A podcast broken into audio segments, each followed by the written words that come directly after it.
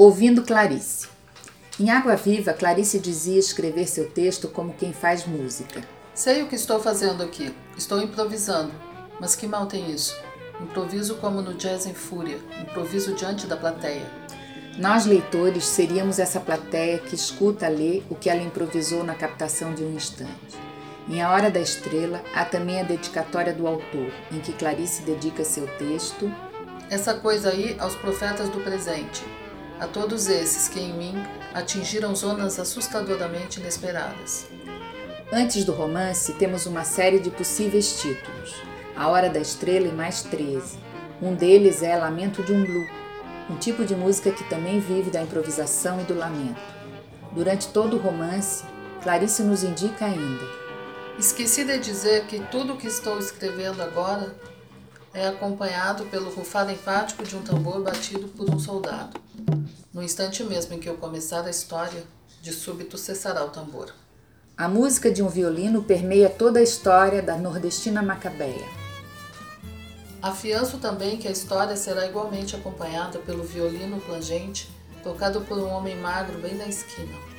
E no fim do romance, o violino é um aviso, Sei que quando eu morrer vou ouvir o violino do homem e pedirei música, música, música.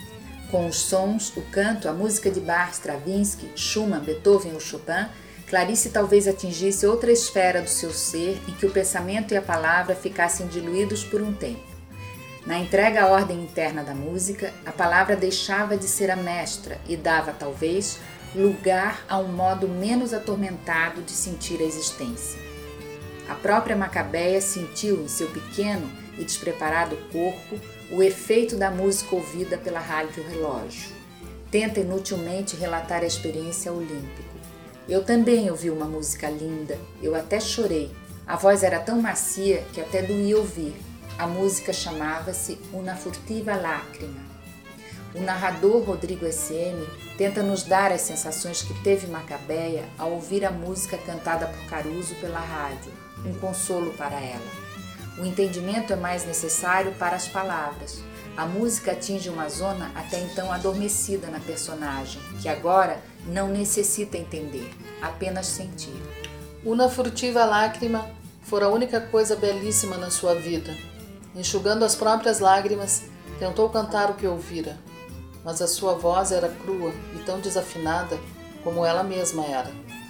Quando ouviu, começara a chorar era a primeira vez que chorava. Não sabia que tinha tantas, tanta água nos olhos. Chorava, assoava o nariz, sem saber mais por que chorava. Não chorava por causa da vida que levava, porque não tendo conhecido outros modos de viver, aceitara que com ela era assim. Mas também creio que chorava porque através da música adivinhava talvez que havia outros modos de sentir. Havia existências mais delicadas e até com um certo luxo de alma um mergulho na vastidão do mundo musical que não carecia de se entender. Lúcia Xerém e Liliane Mendonça. Edição Matias da